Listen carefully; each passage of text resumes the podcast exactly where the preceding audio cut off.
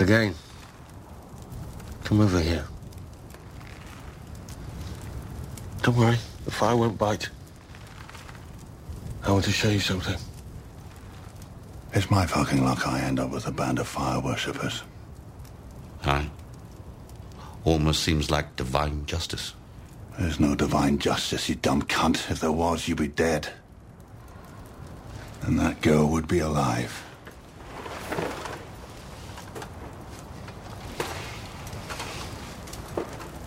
What do you want? Look into the flames. I don't want to look in the damn flames. You saw me bring him back from the dead after you cut him down. Don't you want to know what gave me the power? I keep asking and no one wants to tell me. We can't tell you.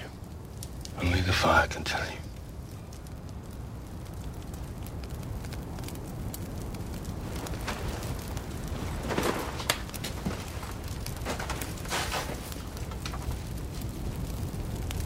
What do you see? Logs burning.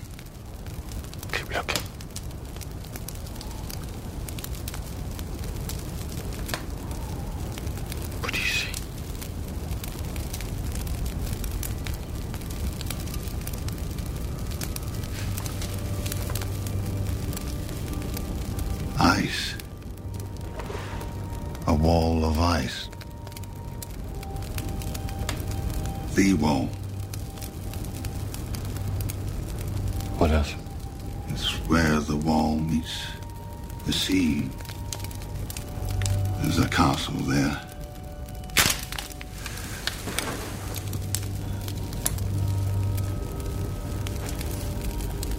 There's a mountain. Looks like an arrowhead.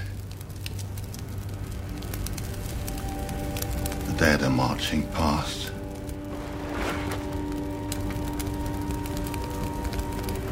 Thousands of them.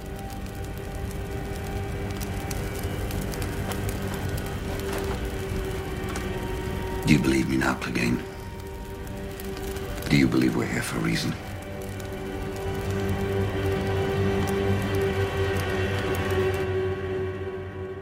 Olá pessoal, estamos começando mais uma edição do Quatro Reinos. Eu sou o João Vitor Salucci e hoje recebemos aqui Lucas Escárdua. Não só hoje, né? Mas eu tô aqui direto. Não estraga a introdução, porra. E Vitor Neves. Jovens, como vão? Bom, hoje nós vamos comentar o episódio piloto da sétima temporada de Game of Thrones, que estreou no último domingo. Vamos conversar sobre os casos de família que aconteceu, porque, gente, o que foi aquilo? Quanta briga, quanta discórdia. Tá aparecendo esses dois aqui nos bastidores que estão me acompanhando. Mas, enfim. O episódio começa com uma cena do Alder Frey falando e fazendo um discurso, né?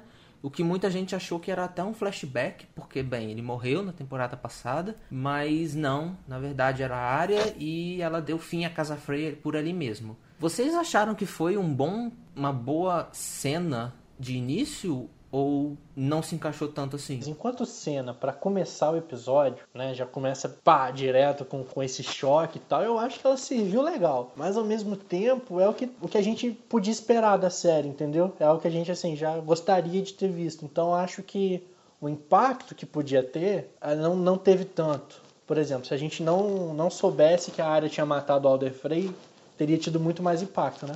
Porque a gente sacou na hora, né? O que, que ia acontecer, o que, que tava pra acontecer. Pelo menos foi a minha reação. Mas enquanto cena e tal, acho que foi até de boa. É, também achei, só que, Lucas, isso você falou, você acha que então que a área não deveria ter matado. O Valder Frey? Não, devia, devia ter matado. Devia sim. O negócio é a gente já saber disso, entendeu? Porque do jeito que você fala, é, se, se nós não soubéssemos que a área tinha matado ele, seria uma boa para encerrar o episódio. Ela tem mais cara de cena de fim do que de começo também. Né? Ela, é mais- ela é muito mais apoteótica. Ela não foi colocada no, no season final da sexta porque já teve a morte do próprio Walder.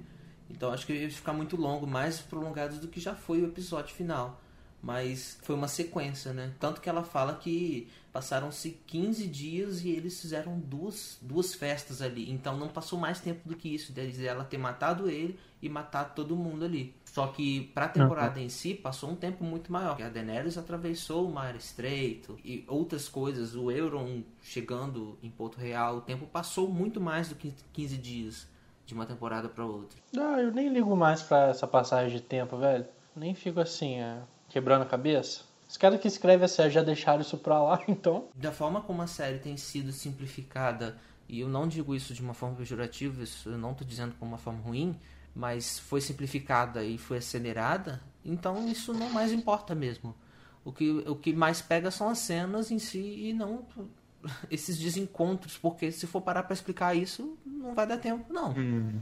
Eu não me incomodo com essas passagens de tempos repentinas, assim. Eu não, quando só nas conversas mesmo, quando a gente eu paro para pensar mais profundamente, que eu é mesmo, passou bem bastante tempo ali ou nessa cena ou outra. Deve ser para as pessoas mais que não acompanham tanta série, deve ser, não deve incomodar também. É só às vezes deve ficar um pouquinho confusas, né? Mas sabe que o, o, o fandom geral de Game of Thrones nem, nem se importa com isso, eles querem mesmo a cena de ação. Por isso que tem tanta gente que paga pau pra área, porque ela é quem tá protagonizando esse tipo de cena. Então. Engraçado, eu não. Mas eu, apesar de as cenas da, com a área serem boas, eu não gosto tanto dela. Não sei porquê. Aí que tá, eu queria levantar um ponto com vocês. É, vocês não acham que o modo como a área está sendo escrita, ela não tá ficando uma personagem vazia desde o começo da temporada passada para cá? Uma temporada simples, uma temporada não, desculpa, uma personagem simplesmente vazia, querendo vingança e matando os outros, sem uma consequência maior? Eu não vou dizer vazia, mas se a gente comparar ela com outros personagens, ela tá meio que sem motivação. A motivação dela é, é simples, que é basicamente, como você falou, vingança. O que move a maioria dos outros personagens é muito mais do que um objetivo só. Tem muito mais coisa envolvida. Eu acho que por isso a gente talvez tenha essa impressão. Eu não sinto essa motivação forte nela. Eu olho para ela, ela parece que só só está indo porque tem que ir. Será que isso também não é um pouco de culpa da atriz, não? Por não, não conseguir passar alguma coisa pra gente? A gente tem que sempre lembrar desse fator, né? Eu acho que o que pesou muito foi a falta da Stone Hart na série. Porque eles atribuíram papéis a outros personagens que Stone Hart faria e ficou meio que bugadão, meio que estranho, é, meio, dividido com o cão, com a área. Aí você pega a Sansa, esses personagens que estão completamente diferentes nos livros e, e na série estão assim, às vezes avulsos, em, em cenas avulsas. E eu acho que eles estão tentando compensar de alguma forma e não estão sabendo encaminhar os núcleos para que eles se combinem no final. Numa hora você pega um, a, a, prévia da temporada que é divulgada e tem imagens da área com roupas nortenhas e com neve caindo e supostamente indo para Porto Real, indo para Winterfell, perdão. Mas agora ela quer ir para Porto Real matar a rainha. Tá, mas e depois que ela matar a rainha, o que, que ela vai fazer da vida dela? Acabou a lista dela. E aí? O que que vem depois? A série não, não tá girando muito em torno de consequências, estão virando personagens superficiais demais. Quando eles perdem essas camadas, depois você não tem mais para onde seguir. Porque, tá, o Rei da Noite tá chegando, a, a Cersei é a rainha, mas e aí? Tem esses dois, mas cadê o conflito interno de cada um? O John morreu e voltou e ficou por isso mesmo, ele não sofreu uma consequência. Nem que ele sinta, sei lá, algum desconforto mental, um cansaço ou cicatrizes uhum. nele, nada, sabe? Tá isso por isso mesmo. E ele, eu acho que a série está atendendo tanto ao público que está esquecendo desses detalhes. Eles estão fazendo um show e os bastidores estão ficando de uhum. lado. Então, João Vitor, você acha que essas duas, talvez nessas duas temporadas a gente possa per perder um pouco da empatia que nós temos com os personagens? Não, eu acho que é justo o contrário. Não é que a empatia vai ser perdida. É, eu acho que quanto mais vai se afunilando pro final, na última temporada, mais o público vai assistir. Só que é, quando você pega, você deixa a série, o visual da série de lado, e você pega o roteiro, a escrita dos personagens, você não acha uma grandiosidade tão boa assim. Você vê que tem coisa faltando não é a mesma coisa de que você pegar, sei lá, uma, uma temporada tipo a terceira, em que tinha aquela, aquele problema todo do, da, da guerra entre o norte, os nortenhos e os Lannister, mas o Robb tinha problemas a todo momento e a Catelyn tinha problemas a todo momento. E eles tinham que lidar com as consequências disso. Eles pagaram com a vida por uma dessas consequências. Mas agora não, agora tá muito fácil, tudo muito fácil. Os caminhantes e os outros, como se fosse uma coisa tão normal, eles não se espantam, eu não vejo medo neles, eu não vejo, sabe? São, gente, são mortos-vivos. Cadê o receio? Cadê a ameaça? Eu não tô vendo isso. A escrita da série eu concordo que piorou um pouco mesmo. Mas o que dá para elogiar nesse episódio é a direção, cara. E o que a gente sempre fala, né? O figurino, a trilha sonora. Acho que a direção do episódio foi muito boa também, né? Sobre conduzir. Dá, dá até pra gente comparar um pouco com o que eram os episódios 10 nas primeiras temporadas, né? Que era aquele episódio para organizar a parada pro próximo ano. Esse episódio fez isso, praticamente. É, então, aí que tá um ponto. Apesar de eu ter falado, de eu ter sido chato até nessas palavras de ter falado tudo isso, de do caminho que a série tá levando, que é o que eu acho, eu me diverti horrores com esse episódio. Sério, eu achei muito da hora. E é aí que tá a questão do, do público se divertir, se entusiasmar com a série. A série tá encaminhando de uma forma completamente diferente do que ela era, mas não é que seja uma coisa estritamente ruim. O problema é, é, quando, é que quando você não pega a série pela série, você pega núcleos e personagens ali dentro. Parece que eles estão perdidos. São peças num tabuleiro assim, que não sem destino. Mas eu gostei tanto do episódio, eu ri tanto, eu achei um caso de família mesmo, igual que eu falei. foi muito bom. Pô, foi muito bom, o episódio foi bom, cara. Mas engraçado, eu tive, quando o episódio estava terminando, geralmente na, na te, última temporada, eu não conseguia perceber que o episódio estava terminando. Mas esse episódio da agora chegou a parte lá no final, eu é, tá acabando. Simplesmente eu senti o final do episódio. Vocês tiveram essa sensação também? Não tinha mais nada para acontecer também, né?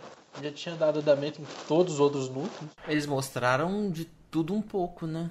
O desenvolvimento do episódio em si, no geral, foi bom. Eles mostraram um pouco de cada coisa da, do que a temporada tem pra mostrar e o que a temporada veio. É aquele negócio, é o primeiro episódio. Não é para se esperar também que vai acontecer uma batalha foda ou então o septo de Baelor da vida vai explodir, porque não, calma, as coisas ainda vão acontecer, tá preparando o terreno. É, certamente não é o, o, episódio que eles capricharam mais, né, em todos os aspectos. É aquele episódio ok, com muita coisa boa, mas ao mesmo tempo muita coisa no nível padrão da série. A gente ainda vai ver os episódios melhores que esse nessa temporada, com certeza. Sobre a relação, as, as intrigas entre o John e a Sansa, o que, que vocês acharam? Eu tô ficando com uma raiva da Sansa. Eu temia esse Nossa. dia chegar, mas eu estou ficando com raiva da Sansa. Vou explicar por quê. Vocês lembram da, da, da Kathleen? Com certeza, né? A Catherine, é, para mim, a minha interpretação dela é que ela era o tipo de pessoa que, mesmo movida pelas melhores intenções, só fazia merda e só ferrava os outros. Foi o que eu sempre entendi dela, foi o que eu sempre vi dela. A Sansa tá indo pelo mesmo caminho, ela já começou assim nesse episódio. Eu entendo, até agora eu entendo a forma dela, né, falar com o Jon sobre a Cersei, sobre as preocupações que ela tem que, que ele tem que ter com os outros senhores do norte. Mas a forma que ela começa discordando dele no meio da reunião, tudo bem que a Kathleen não faria isso. Mas a forma que ela começa fazendo isso, cara, já, já tá atrapalhando muito o, o John tentar trabalhar. É muito fácil ele perder o apoio de muita gente de uma hora para outra, numa briguinha dessa. Sim, sim. Eu senti isso também. As palavras dela não estavam erradas. Eu, eu consegui perceber isso. Mas o momento que ela falou não era oportuno. Gente, posso ser sincero. Eu achei que o que aconteceu nesse primeiro episódio fosse demorar mais, fosse ser construído, entre aspas, porque eu não acho que é uma construção, mas de uma outra forma.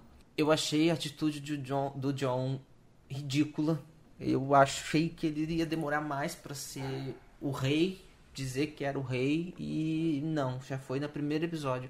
Eu não acho que a Sansa tá errada eu acho que a Sansa é, ela representa me representa na série no sentido de eu já estou de saco cheio dessas tretazinhas e do mindinho e dessas coisinhas picadas que acontecem em paralelo já deu esses probleminhas hum. de ah não eu não vou te seguir ah não você é o herdeiro legítimo não você é hum. e o Mindinho plantando a sementinha da discórdia ali, para mim isso já é, não desce mais.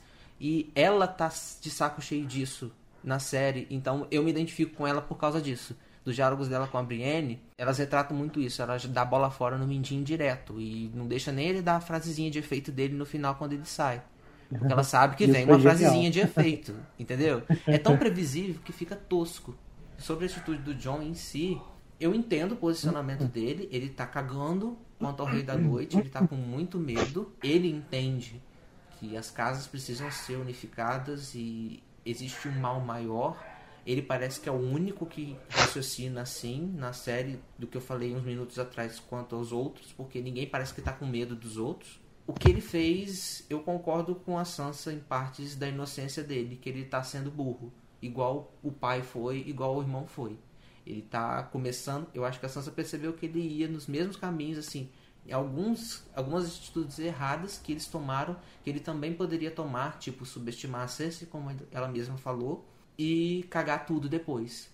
Ela disse que é, existe uma muralha entre nós e os outros, mas não existe nada entre nós e a Cersei. Eu concordo, eu, eu não expressei tudo porque eu defendi o John, mas a atitude dele com a Sansa eu também não concordei, porque, pô, ele passou por tudo, ele é, viu que tem mulheres tão boas quanto qualquer homem e a atitude dele eu senti um orgulho que não precisava ter, sabe?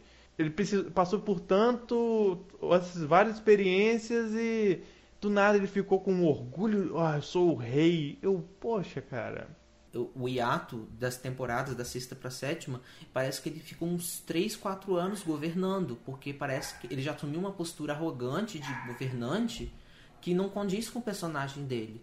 E ele se contradiz porque ele não quer ouvir a irmã, mas ele quer perdoar o, a, as casas que, que traíram os Stark e ele quer colocar todo mundo para trabalhar, seja é, homem, mulher, criança, adulto. Então ele se contradiz na fala dele e para mim acaba que fala nada com nada. Eu entendo o posicionamento dele de unificar todo mundo, só que ele não tá unificando todo mundo, ele tá causando mais discórdia.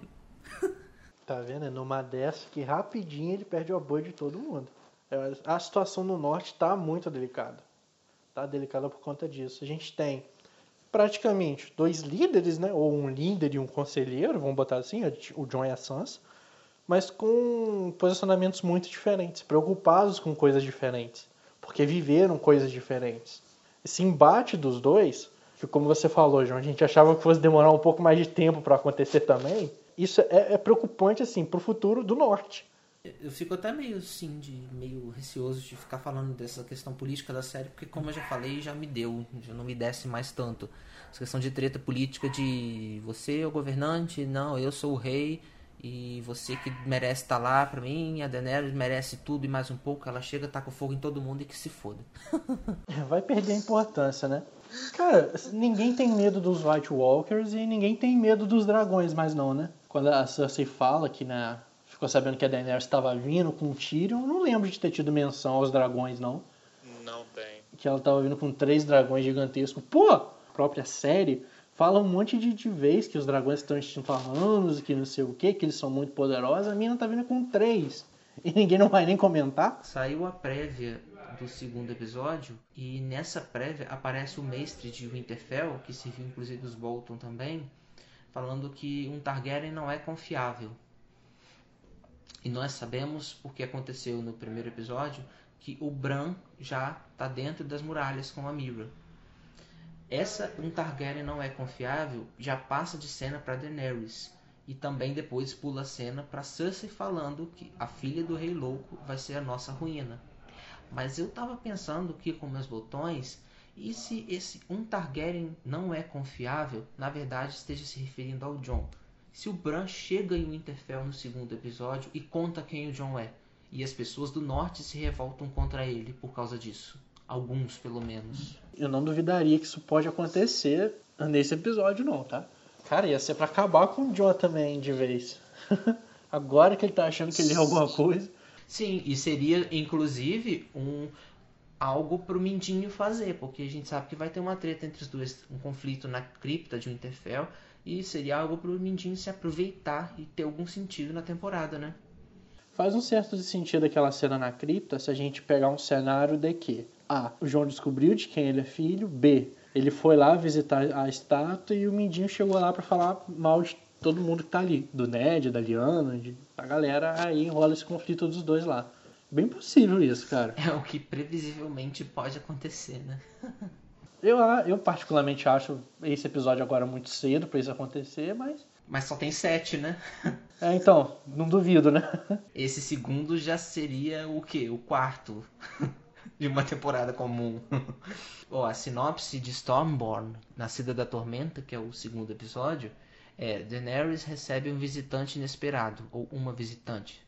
John enfrenta uma revolta. Tyrion planeja a conquista de Westeros. Esse John enfrenta uma revolta, para mim, com esses meus botões pensando aqui, é meio. Eu acho que é isso. Você acha que ele vai conseguir resolver como? Surrando o Mindin, botando ele para fora. Deus me ouvindo, Hilor me ouvindo e matando ele, que ele já deu na série, mas isso não vai acontecer. E talvez a Sansa salve ele. E ele veja de uma vez por todas que ele foi mesquinho no primeiro episódio. Espero que isso aconteça, porque chega de as pessoas chamarem a Sansa de Sonsa. É, João Vitor, você falou do Mindinho. Eu também achei o Mindinho tá ali, parece aquele. Onde está o Wally, né? Meio. tá ali escondido. Por que, que ele tá ali, às vezes, esse episódio? Caramba, eu, eu tô sem palavras. Aí que tá. Olha como ele tá sobrando. Vai ver, esse foi o jeito que ele achou de causar discórdia. Mas Deixa os ele dois não se fez lascar pra lá. nada, Lucas. ele, só fica encara... ele só fica encarando a Sansa, só É, esperando. é Você sempre vai assim. fazer merda, vocês O- vão fazer merda. Os súditos, fa... Os súditos falam, o John fala. A Sansa sorri pro John, ela olha pro lado, o Mindinho tá encarando ela, ela tira o sorriso. É sempre assim. Caraca. Quando ela tá de bom humor assim, aí o Mindinho dá aquele oi. Mindinho- o Mindinho morrer vai ser uma morte que ninguém vai comemorar. É tipo assim, ninguém vai vibrar, né? Vai, ah, que bom, vaza daí agora. Eu já É falei mesmo, que esse- assim.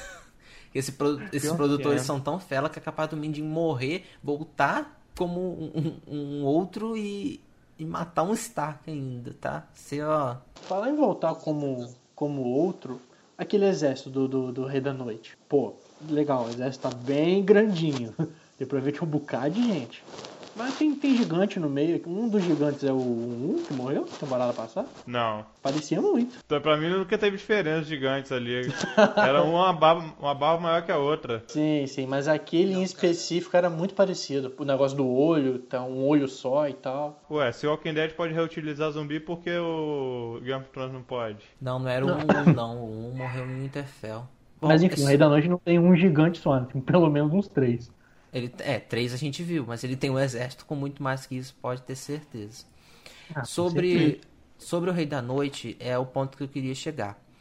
Na questão do John tá com tanto medo assim do Rei da Noite, pela fa- própria fala dele, do que ele viu, de quem ele viu, que era o Rei da Noite, e eh, os outros não, será que isso é um. o Rei da Noite está sendo superestimado na série ou a Cersei está sendo subestimada e o Euron também?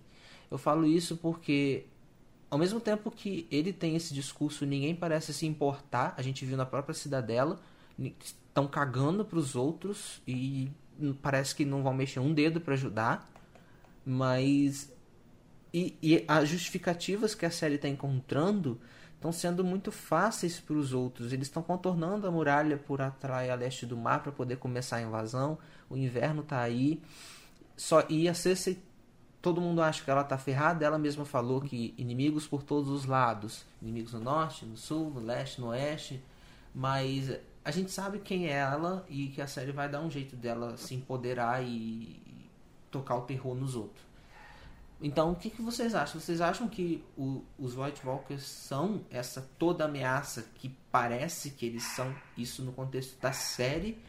E como vocês acham que a Cersei vai representar uma ameaça nessa temporada agora que ela não tem mais os filhos para serem uma válvula de segurança para ela assim, de pera lá que você tá indo muito na frente, você tá radical demais, de deixar chegar um ponto de ela ser um monstro mesmo. É, Ela é uma pessoa que não tem mais nada a perder. Mesmo eu não sinto que ela se importa mais com o irmão também.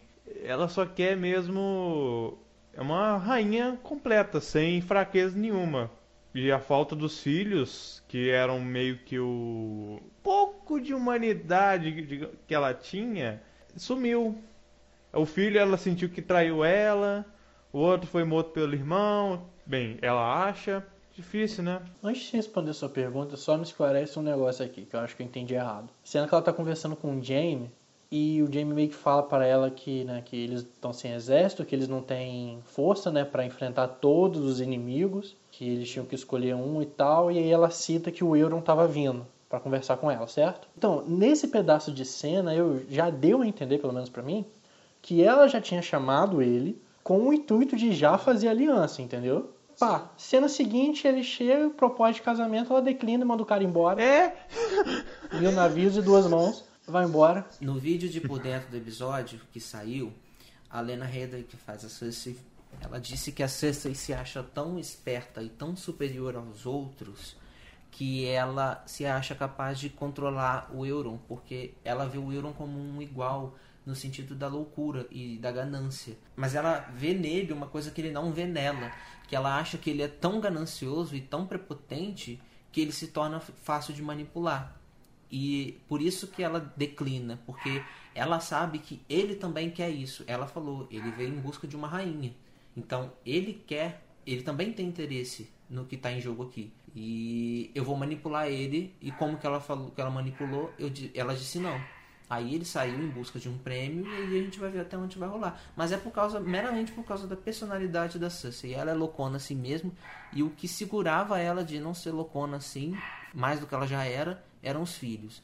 E aquele lance que você falou, Vitor, dela do luto e tal, é meramente uma desculpa esfarrapada dela, porque para ela, para que ela não sofra e para que ela siga em frente esse negócio de sobrevivência. Nós temos inimigos para todos os lados. Ela não quer sentir toda essa perda e ela tá usando desculpas e artifícios para isso. E se ela considerar o Jamie, ela sabe que ela vai sentir. Então ela, até ele tá sendo ignorado e deixado de lado nisso tudo. Faz sentido. Ela é, ela é muito instável, cara. Quando o negócio apertar pro lado dela, eu acho que ela não vai saber lidar sozinha, do jeito que ela tá tentando levar.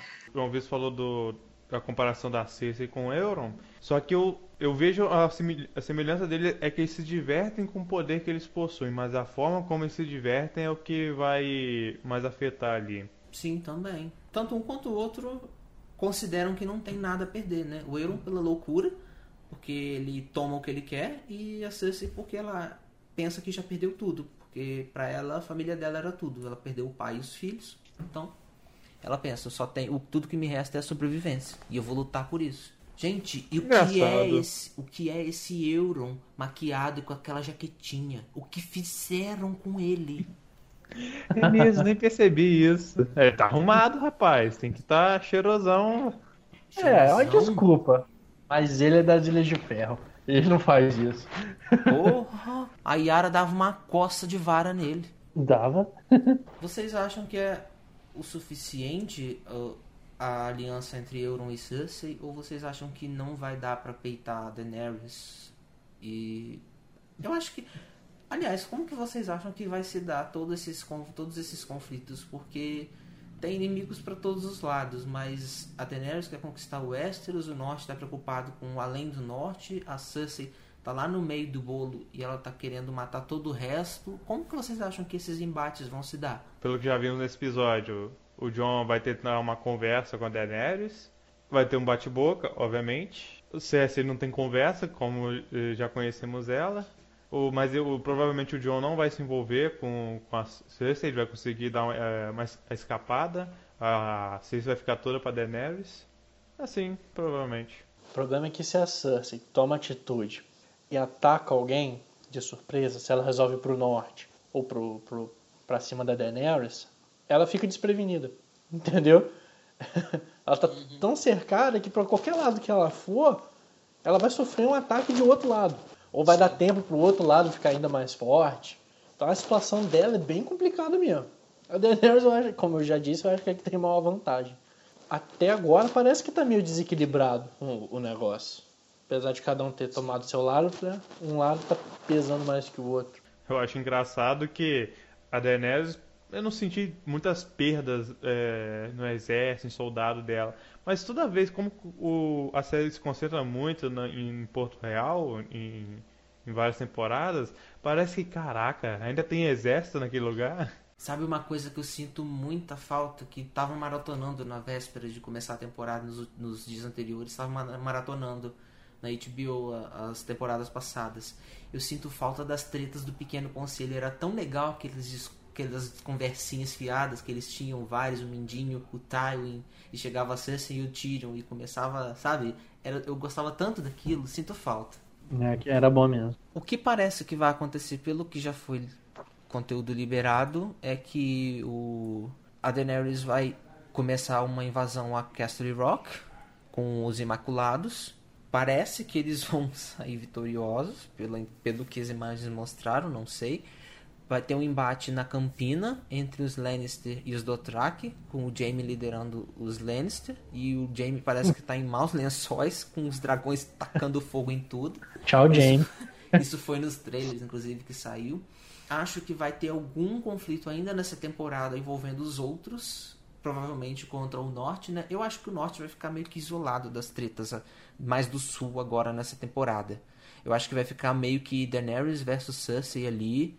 Elas vão ficar nessa disputa de domina um, domina outro e disputa pela Campina e vai em Castle Rock e vai ficar por isso mesmo nessa temporada e aí sim acontece algo maior e mais grandioso envolvendo os outros. É o que eu penso.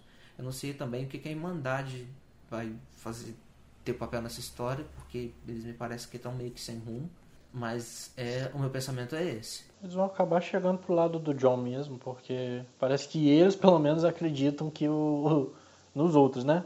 Na, amea na real ameaça deles. Então, o núcleo deles se juntando com o núcleo do John acho que faria total sentido nesse aspecto. Sim, sim. Agora você falou do, da Irmandade e o Clegane Vidente. Fogo, ó, quem diria. Quem diria, se converteu.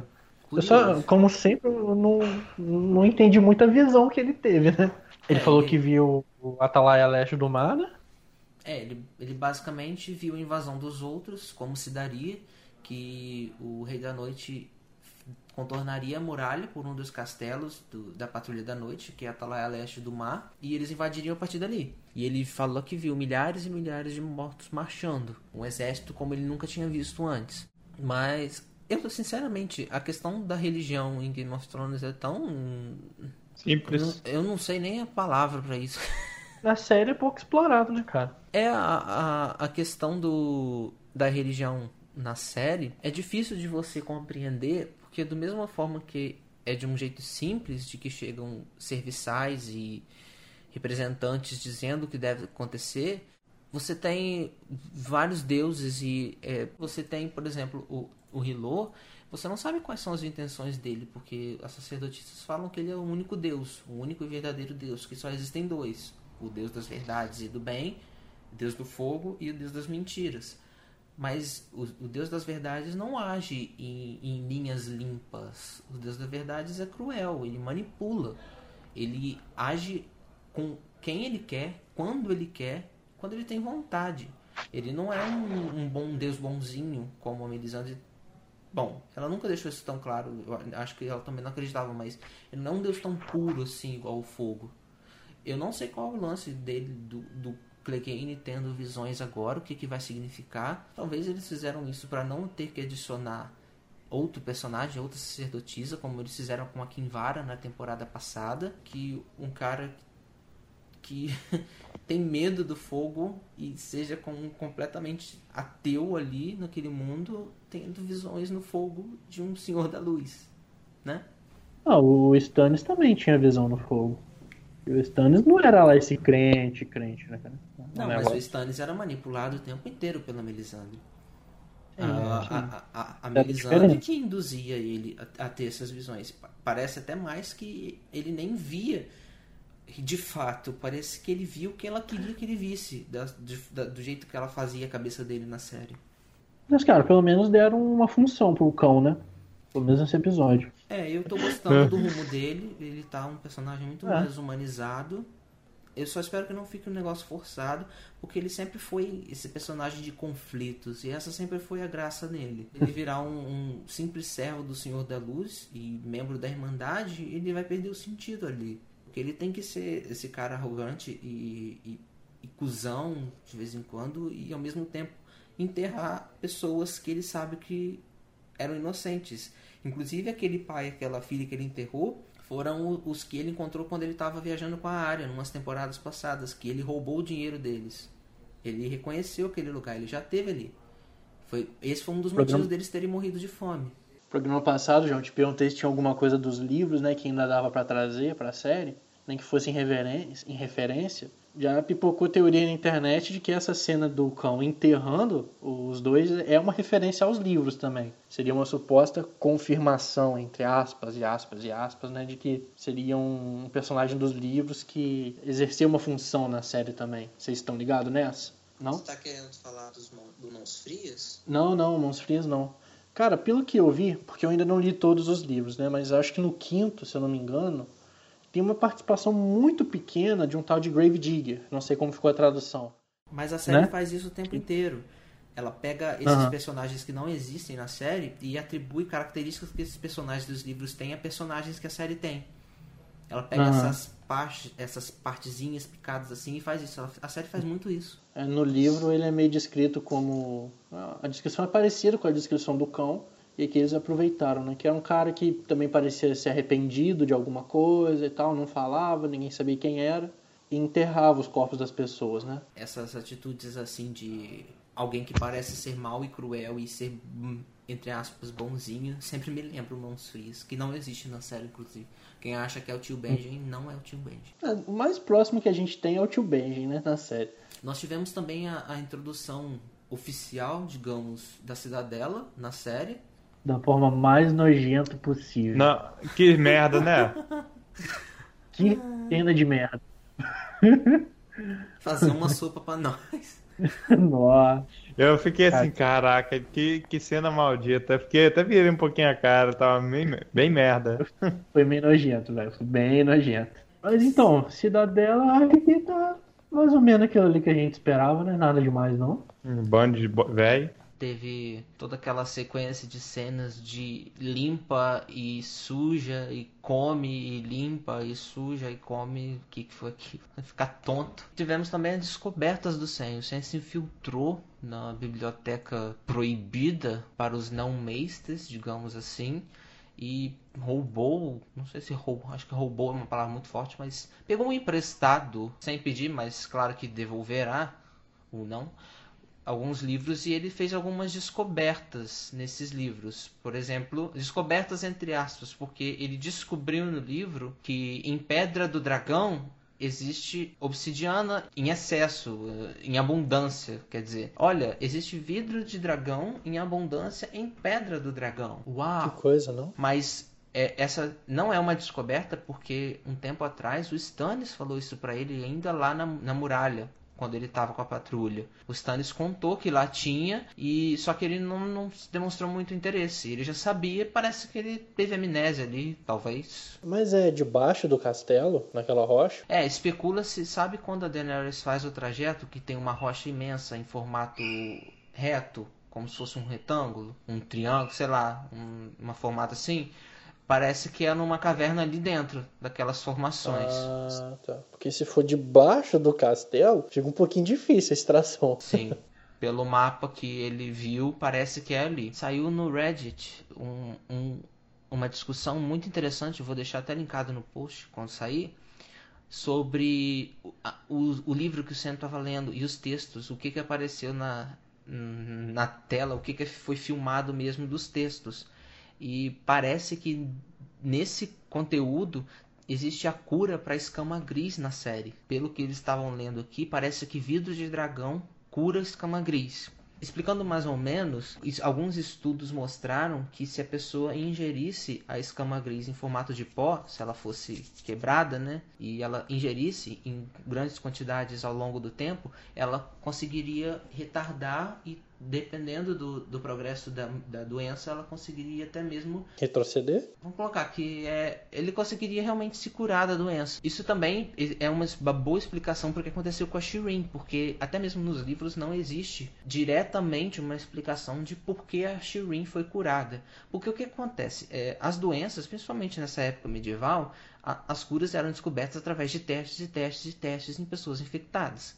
Então eles pegavam quem tinha escama gris e testavam mil e uma soluções que eles achavam que poderiam trazer resultado benéfico. Eles testavam tanto e a pessoa passava por tanto sofrimento e tanta coisa que se alguém saísse curado, entre aspas, eles não tinham certeza do que que tinha curado, porque foi muita coisa ali ao mesmo tempo. Então, por isso que não se sabe exatamente o que cura escama gris. Existe sim boatos do que pode impedir o avanço da doença, que foi o que aconteceu com a Shireen. E na série, e inclusive nos livros também, a Shireen nasceu e cresceu em Pedra do Dragão. E lá existe vidro de dragão em abundância. Então, o contato com esse material pode ter sido o que impediu o avanço da doença que seria uma explicação plausível. Cortar o, o membro fora não, não para a doença, não? Existe no caso do. Jorah, que ele pegou pelo, pela mão, assim, pelo braço, né? Não existe confirmação, porque é uma doença que afeta a pele, mas pode ser. tá, Existem alguns relatos de mestres, mas não existe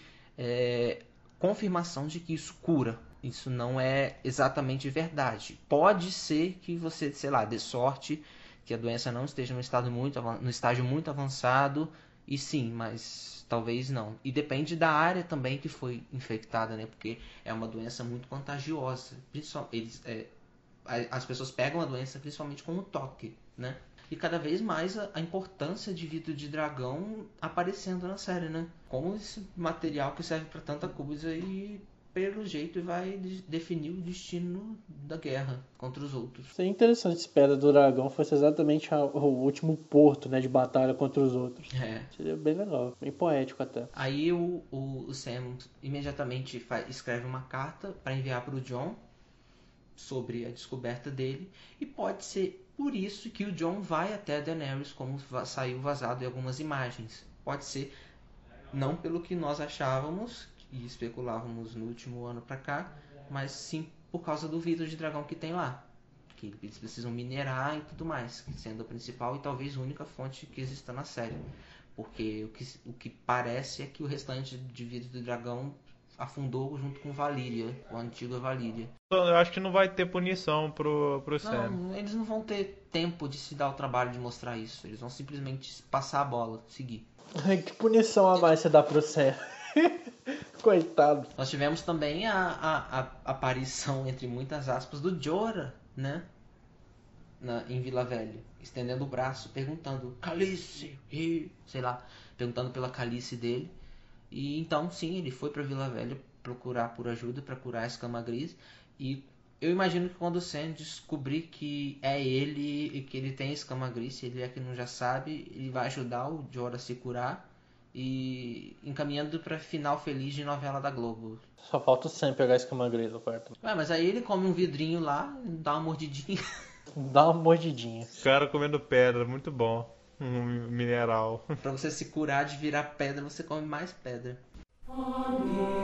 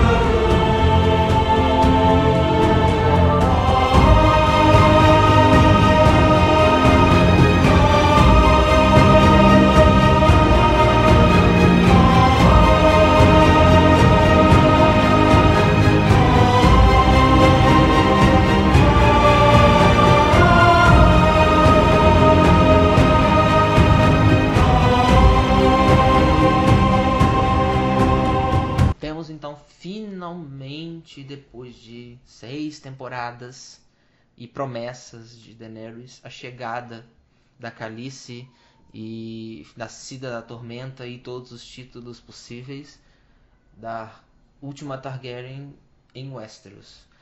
A cena dela transcorre sem uma única palavra, não só dela, mas de ninguém ali do elenco. É, eles só caminham e ela vai lá digerindo tudo o que acontece e, e vendo aonde ela nasceu. E ela chega, encontra a sala do trono, inclusive a sala do trono que não foi mostrada quando o Stan estava lá, mas já existia. É porque só mostrava aquele mapa de guerra mesmo. Ele só ficava ali com a Melisandre, basicamente. Ela chega, toma posse, então ela solta aquela frasezinha de efeito. Shall we begin? Que em português significa, e aí, vamos fechar? E aí, vamos fechar. Não, vambora. Tudo bem, né? Nossa, cara.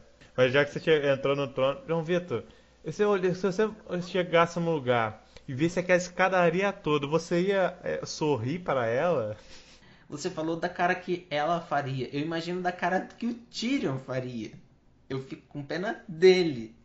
É, é tipo o convento da Pen, que todo mundo fala bem pra caraca, que é bonito, que não sei o que, uma escadaria do caramba pra chegar lá em cima. É assim, você já. É a, a caminhada da, da, penitência. Você já se lavou no mar, agora caminhe para expulgar seus pecados, nova vida. Mas é, Pedra do Dragão é assim mesmo. É uma ilha, né? Na verdade. Então é, tem muitas rochas, montanhas e escadas. Ué, os caras. Gente, os caras subiam tudo de dragão. Vocês queriam o quê? Eles não se importavam com escada, não. É mesmo. Não tem mais dragão, ué. Piadinhas à parte, no geral. O que, que vocês acharam do episódio? Rapaz, foi bom, como eu disse lá no começo. Episódio né, dentro do esperado de qualidade aí pro começo da série, da, da temporada. Uma outra ceninha eu achei um pouco enrolada, achei que o meio do episódio demorou a passar. Depois, acho que depois que os ânimos da gente acalmou, tá ligado? Depois da área, depois do, do, do coisa tá, acalmou, acho que demorou para passar, mas no geral foi bom. Também achei um bom episódio, não achei grandes coisas, mas um bom episódio. Eu, espero, eu estou esperando é, melhoras. Só esse episódio foi melhor que qualquer um da quinta temporada, né? Ah, cara, nem lembro direito. Eu pulei a, a celular que era ruim na quinta, fiz questão. Melhorou, ficou tão bom a quinta pra mim. Bom, eu gostei muito, do, eu achei bacana mesmo esse primeiro episódio. Eu acho que realmente é um episódio introdutório e uma introdução corrida, já encaminhando mesmo como precisa ser uma temporada de sete episódios, né? Eu gostei muito. Eu vi um, algumas pessoas que falaram que faltou a atuação da Emília, assim, para Daenerys chorar e se emocionar e palavras ali. Sei lá, eu, eu, acho que combina com a personalidade da Daenerys da série. Né? Ela mantendo essa postura assim, engole o choro, engole o choro. Você via que ela estava emocionada ali, sentida, mas ao mesmo tempo não deixando a peteca cair. Eu gostei muito da, da, caminhada dela e como ela foi observando. Se você parar para analisar a cena, ela vai sempre com aquele olhar assim, tipo criança, quando chega num lugar novo, tá olhando e admirando tudo e bota a mão assim para ver, né, sentir. Eu gostei muito do episódio e eu acho válido para um começo. Eu quase acertei que na edição passada eu falei, lembra? Lembram que eu falei seria bacana, né, se começasse a temporada com um episódio dos White, com uma cena dos White Walkers? Foi quase isso mesmo. Eu acho que eu acertaria se os produtores não tivessem, porque na verdade no vídeo de por dentro do episódio, os produtores falam que inicialmente a cena da área não era para ser a primeira cena do episódio, mas eles gostaram tanto do, da atuação do David Bradley que faz o, o Walder Frey que eles resolveram colocar. E realmente, ele foi muito bom. Ele é um ótimo ator. Eu acho que se não fosse pela atuação dele, aí ele me fez errar. Acho que se não fosse pela atuação dele, eu teria acertado. Foi que, que esse cara tinha que atuar bem, né? Maldito Walder Frey. Fui tapeado. É a única coisa que eu acho que tinha que, que, de atuação que, que eu quero que tenha mais ênfase é o medo que o John tem do Rei da Noite. Queria que, que demonstrasse mais. Que o Westeros inteiro tenha medo do Rei da Noite ainda nessa temporada. Por favor. Porque ninguém viu. O Rei da Noite ainda vai fazer alguma coisa para todo mundo ficar com medo de verdade. Eu quero que o Rei da Noite chega em Winterfell, só levanta os bracinhos, todo mundo que tá nessas criptas aí renasce tudo. E mata tudo. Quero só ver. Vai ficar bom. Ai, João Vitor, você acabou de. é, Você falou levanta, lembrei do thriller. Nossa! O meio da noite fazendo a dancinha com os bracinhos assim pro lado. Porra, muito bom, muito bom. E botando jaquetinha vermelha. A jaquetinha vermelha CIA igual do Euro na mesma lojinha. Bota Michael Jackson não morreu, ele virou rei da noite de Westeros. Agora, já que tem, vai ter batalha naval no Game of Thrones, será que isso vai envolver mais pra frente o Rei da Noite também? Uma Difícil, batalha naval com ele? Vocês acham? Ele vai dar a volta na muralha pelo mar ou por terra? É porque em tese tá tudo congelado, né? Lembra, lembra da sequência logo depois da abertura que os- o exército dele caminhando com ele na frente no cavalo e é gelo puro no chão? Então, é, tu, tá tudo congelado. A série vai usar desse artifício do inverno para facilitar tra- a trajetória dele. Porque não tem menção à trompa que desfaz a, a magia da muralha e teoricamente faria ela cair para eles passarem. Eles, pelo jeito, não vão usar do artifício do Bran ter passado a muralha. Eu acho que vai ter sim alguma consequência aquele toque do Rei da Noite no Bran. Mas, eh, pelo jeito, não é agora com isso. Mas em algum momento eu acho que vai ter. E eles não têm a, a, a questão do Azor Ahai, e nem vai ter, nunca sequer for citado. Eu acho bom que não tenha, porque agora vai ser muito forçado. E, eu, e sinceramente, eu acho que tá corrido. Eu esperava que o, o, o Rei da Noite fosse ameaçar uma invasão, mas pelo menos meados, tipo sim, episódio 5, alguma coisa assim. Isso eu achei corrido. Mas vamos ver, né? Cara, você, lembra daquela cena na segunda temporada do Sam com os White Walker? Sim. Não, aqui eles estão andando desde aquela época, maluco. Foi o que encerrou a temporada, né? Inclusive. Não, mas ele não tá, ele não tá simplesmente andando, seguindo, marchando. Ele tava lá porque tinha selvagens ali e ele tava recrutando para o exército dele. Ele queria que os mor ele queria pessoas mortas para trazer de volta. Ele tava simplesmente formando um exército esse tempo inteiro. Agora ele já tem o que ele precisa, ele só quer invadir. Então, é tanto que você vê que ele tá em todo lugar que ele precisa estar. Ele foi, tava em Durolar quando teve aquela reunião que os, os nortenhos e os, no caso a patrulha e o restante dos selvagens ameaçaram fugir dali. Para ele seria algo ruim. Ele tava na, no episódio da Dor, lá com o, o Corvo de Três Olhos, porque era uma ameaça eh, viva para ele, uma ameaça de fato, o Corvo. E, e é assim, ele tá lá, ele controla o que tá além, além da muralha, mas para ele é vantajoso. Simplesmente era não matar todo mundo. Assim como, lembra do Craster? Que entregava os filhos pro. Ele tinha um trato com o Rei da Noite. Não, não sei, não digo com o Rei da Noite, mas com os outros. Que ele entregava os filhos para garantir a segurança. Por que, que eles fa- mortos fariam isso? E se eles assim fariam isso? Sendo que tudo que eles querem é mais tropas. Porque eles sabem que é benéfico para eles. Eles estavam sendo fornecidos e alimentados ali. É isso que eles querem. Agora eles não precisam mais, eles já têm os números. Partiu Westeros. E aí, que nota vocês dão pro primeiro episódio? De 1 a 10, 8. Bem que eu não gosto muito de dar nota, não acho, eu não sou muito bom em dar nota. Eu também não tenho gostado muito de dar uma nota fechada assim, não, mas. Ah, dá um 8,5 aí, dá. A gente tem que valorizar muito esse episódio. É só o começo, né?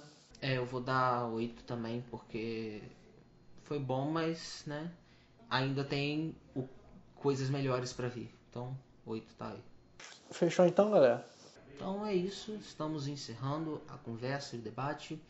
Voltamos semana que vem com a discussão do, do episódio 2. E obrigado por assistir. E fiquem com Hilor. Que Hilor fale com vocês através do cão arrependido. E até mais. Semana que vem a gente tá aí de volta com o episódio 2. Até mais, minha gente. Até.